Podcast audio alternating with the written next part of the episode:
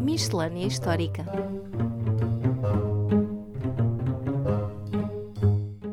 Olá a todos e bem-vindos a mais uma miscelânea histórica do podcast Falando História. Eu sou Roger Lides e comigo está Paulo M. Dias. Para começar, que curiosidades nos trazes hoje, Paulo? Bom, a propósito do dia em que sai este episódio, 29 de novembro, trago uma efeméride relativa ao ano de 1807, concretamente a transferência, por vezes também apelidada de fuga, da família real portuguesa para o Brasil. Como aliás tivemos a oportunidade de referir no nosso episódio 20, sobre a campanha do Rocilhão e Guerra das Laranjas, o início do século XIX foi bastante complicado para Portugal, envolvido que estava no jogo de forças entre a França de Napoleão de um lado e do outro o Reino Unido dos monarcas Hanover, potências que, claro, procuravam dominar a Europa e os seus espaços coloniais. Claro. Portugal era um jogador secundário neste complexo xadrez político e, portanto, acabava por ser obrigado a manter uma política ambígua, tentando sem grande sucesso agradar ambos os lados, o que, aliás, como vimos, conduziu à Guerra das Varanjas. Após a resolução desse conflito, na prática nada mudou. O príncipe regente Dom João, em nome da mãe, Dona Maria I, tentou retomar essa política de equilíbrios e, durante algum tempo, foi possível manter a ambiguidade. Mas, em 1807, Napoleão perdeu completamente a paciência e fez um ultimato ao príncipe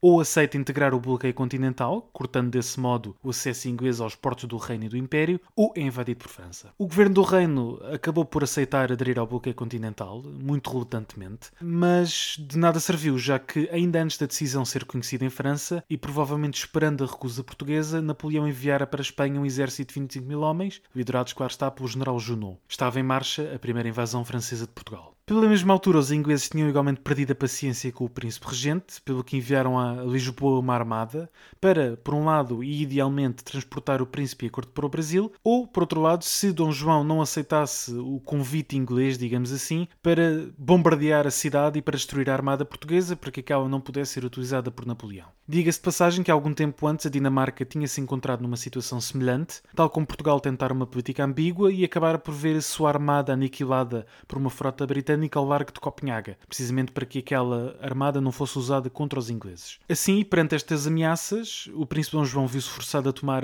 uma decisão que, fosse qual fosse, teria graves consequências. Se por um lado alinhasse com França, aceitando receber o exército francês como aliado, então perderia o Brasil já que o Atlântico era controlado pelos navios britânicos. E do comércio brasileiro provinham cerca de dois terços das receitas da coroa, o que evidentemente seria um rombo tremendo nas contas do reino. Dizia-se mesmo na altura que Portugal era a parte menos importante do império, já que não era tão rico nem tão importante para o financiamento da coroa como o Brasil. Por outro lado, se Dom João decidisse ficar em Portugal, provavelmente acabaria deposto, como suceder a outros monarcas europeus, que decidiram colaborar com Napoleão ou que por ele foram derrotados. Os acontecimentos em 1808 acabariam por dar razão aos receios do príncipe, já que a família real espanhola, inicialmente aliada de Napoleão, mas depois, numa tentativa de fuga, acabaram por ser apanhados e o seu trono foi mesmo concedido ao irmão do imperador francês, José Bonaparte. Por outro lado, se em 1807 o príncipe regente apoiasse a Inglaterra, certamente perderia o reino, que não estava em condições de se defender, como tinha sido demonstrado anos antes na Guerra das Laranjas. Colocado deste modo entre a espada e a parede, decidiu rumar ao Brasil,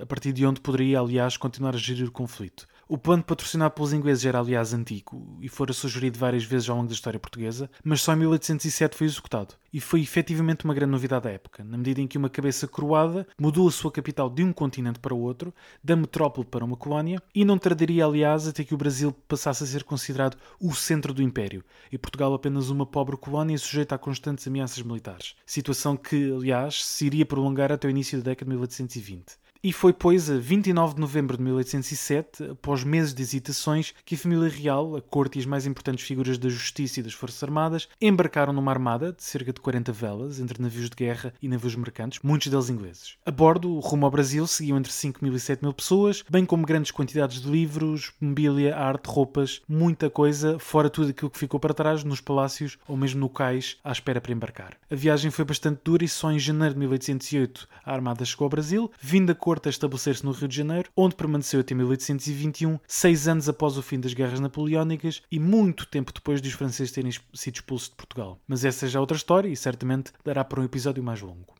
Sim, claro, um tema bastante aliciante para um, um dos nossos episódios mais compridos do podcast. E fica aqui já prometido então. E tu, Roger, o que tens para os nossos ouvintes hoje? Olha, hoje falo do feriado desta semana, o 1 de dezembro. Isto porque os feriados, neste caso os feriados civis, têm uma grande carga histórica de ritualização da história. Porque um feriado é uma paragem no tempo de trabalho com vista à comemoração de algo que é reconhecido como relevante pela instituição que o institui, neste caso o Estado. E sobre isto já falámos também um pouco no nosso nono episódio do podcast sobre a construção da memória. E neste caso é um feriado que procura relembrar a restauração da independência em 1640, ou seja, o golpe palaciano que terminou com a união dinástica das coroas de Portugal e das da monarquia hispânica, iniciando-se então o reinado de Dom João IV e com ele a dinastia dos Bragança, que só terminaria em 1910. Sobre o feriado em si, diga-se que o dia 1 de dezembro foi imediatamente reconhecido à época como um dia a ser lembrado, e por isso é que foi determinado, logo em 1641, em Cortes, que se celebrasse anualmente um Te Deum nesse dia, ou seja, uma missa com especial destaque. Prática é esta que se manteve até ao século XIX. Ora, é neste século XIX que se desenvolvem as verdadeiras políticas de memória, ligadas, claro, à criação da ideia de nação e às identidades nacionais. Uhum. E é também neste contexto que surge a Comissão Central 1 de dezembro, em 1860 com vista a comemorar a data da restauração, comissão esta que seria rebatizada já no século XX com o nome de Sociedade Histórica da Independência e que ainda hoje, aliás, existe. E terá sido também por esta altura, em 1861, que foi criado o hino da restauração, se bem que com outra letra, e que ainda hoje se ouve em muitos lados, enfim, neste dia 1 de dezembro. Mas, apesar disto tudo, só a Primeira República, em 1910, é que deu grande significado ao 1 de dezembro, porque é um dos primeiros feriados aprovados pelo novo regime, logo em 1910, e isto porque era também uma tentativa de juntar todas as correntes políticas à volta de uma festa transversal, de um assunto sobre o qual todos concordariam, neste caso, a restauração. Paralelamente, esta comemoração servia também para abafar algumas vozes que diziam que a República era federalista e por isso seria iberista. E assim se afirmava, na lei de 12 de outubro de 1910, que este feriado era, e cito, consagrado à autonomia da pátria portuguesa. Esse 1 de dezembro de 1910 foi também aproveitado como dia da festa da bandeira nacional, momento em que foi revelada pela primeira vez a nova bandeira portuguesa. Portanto, foi a República que deu ao feriado de 1 de dezembro o significado que, em parte, ainda hoje tem. Claro que o Estado Novo o aproveitou e refundiu como o Dia da Independência, acabando também por ser aí colocado o Dia da Mocidade Portuguesa, visto que seria o melhor modelo, claro, para as novas gerações. Uhum. E não esquecendo as grandes comemorações de 1940, com a Exposição do Mundo Português em Lisboa, em que 1640 era um dos anos principais a ser comemorado. A coisa mudou de figura a partir de 1952, quando se passou a comemorar o dia 10 de junho como o Dia de Portugal, o que acabou por fazer decair a importância do 1 de dezembro, como uma grande festa referente sobretudo à identidade portuguesa. Não é que o 10 de junho já não fosse feriado, mas a partir daquele momento é que há sobretudo um aproveitamento desse dia então com uma ideia de unidade nacional. Bem, apesar disso tudo, o feriado da restauração aguentou-se até aos nossos dias, exceto, claro, recentemente, quando foi abolido entre 2012 e 2016. É efetivamente muito importante conhecer esta história dos feriados que às vezes não são tão antigos como muitas vezes se supõe. E portanto é, é importante saber exatamente o que é que estamos a celebrar, a comemorar ou a relembrar. É verdade. E quanto às sugestões da semana, qual é a sugestão de leitura que trazes, Paulo? Bom, eu trago um livro de António Costa Pinto, intitulado América Latina na Era do Fascismo, publicado neste ano, 2021, pelas edições 70. António Costa Pinto é investigador coordenador do ICS, portanto, do Instituto de Ciências Sociais da Universidade de Lisboa, é também professor convidado do ISCTE e um perito nesta matéria. E o livro em causa analisa o fascismo enquanto fenómeno, tema sobre o qual, aliás, já aqui falámos no podcast, no nosso episódio 13, mas desta feita aborda a América Latina, um espaço que por vezes é um pouco esquecido, mas onde o fascismo também proliferou sob várias formas, no período sensivelmente entre a década de 1920 e 1940. E neste livro o autor analisa a fundo vários casos, como o conhecido Estado Novo de Getúlio Vargas no Brasil, ou casos menos conhecidos, aliás, como o caso da Bolívia ou Paraguai. É, portanto, uma leitura muito recomendável e fruto da longa investigação de um especialista nestas matérias.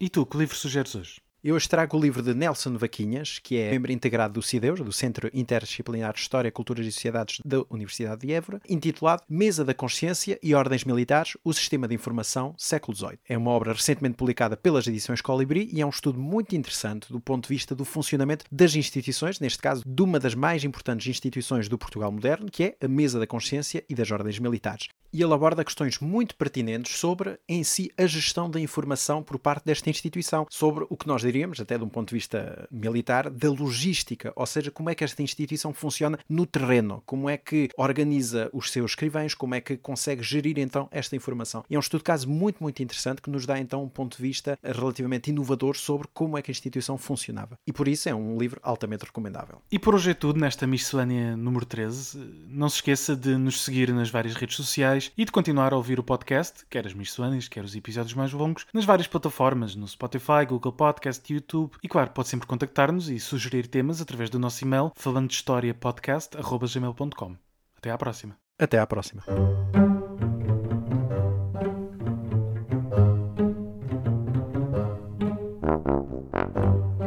Miscelânea Histórica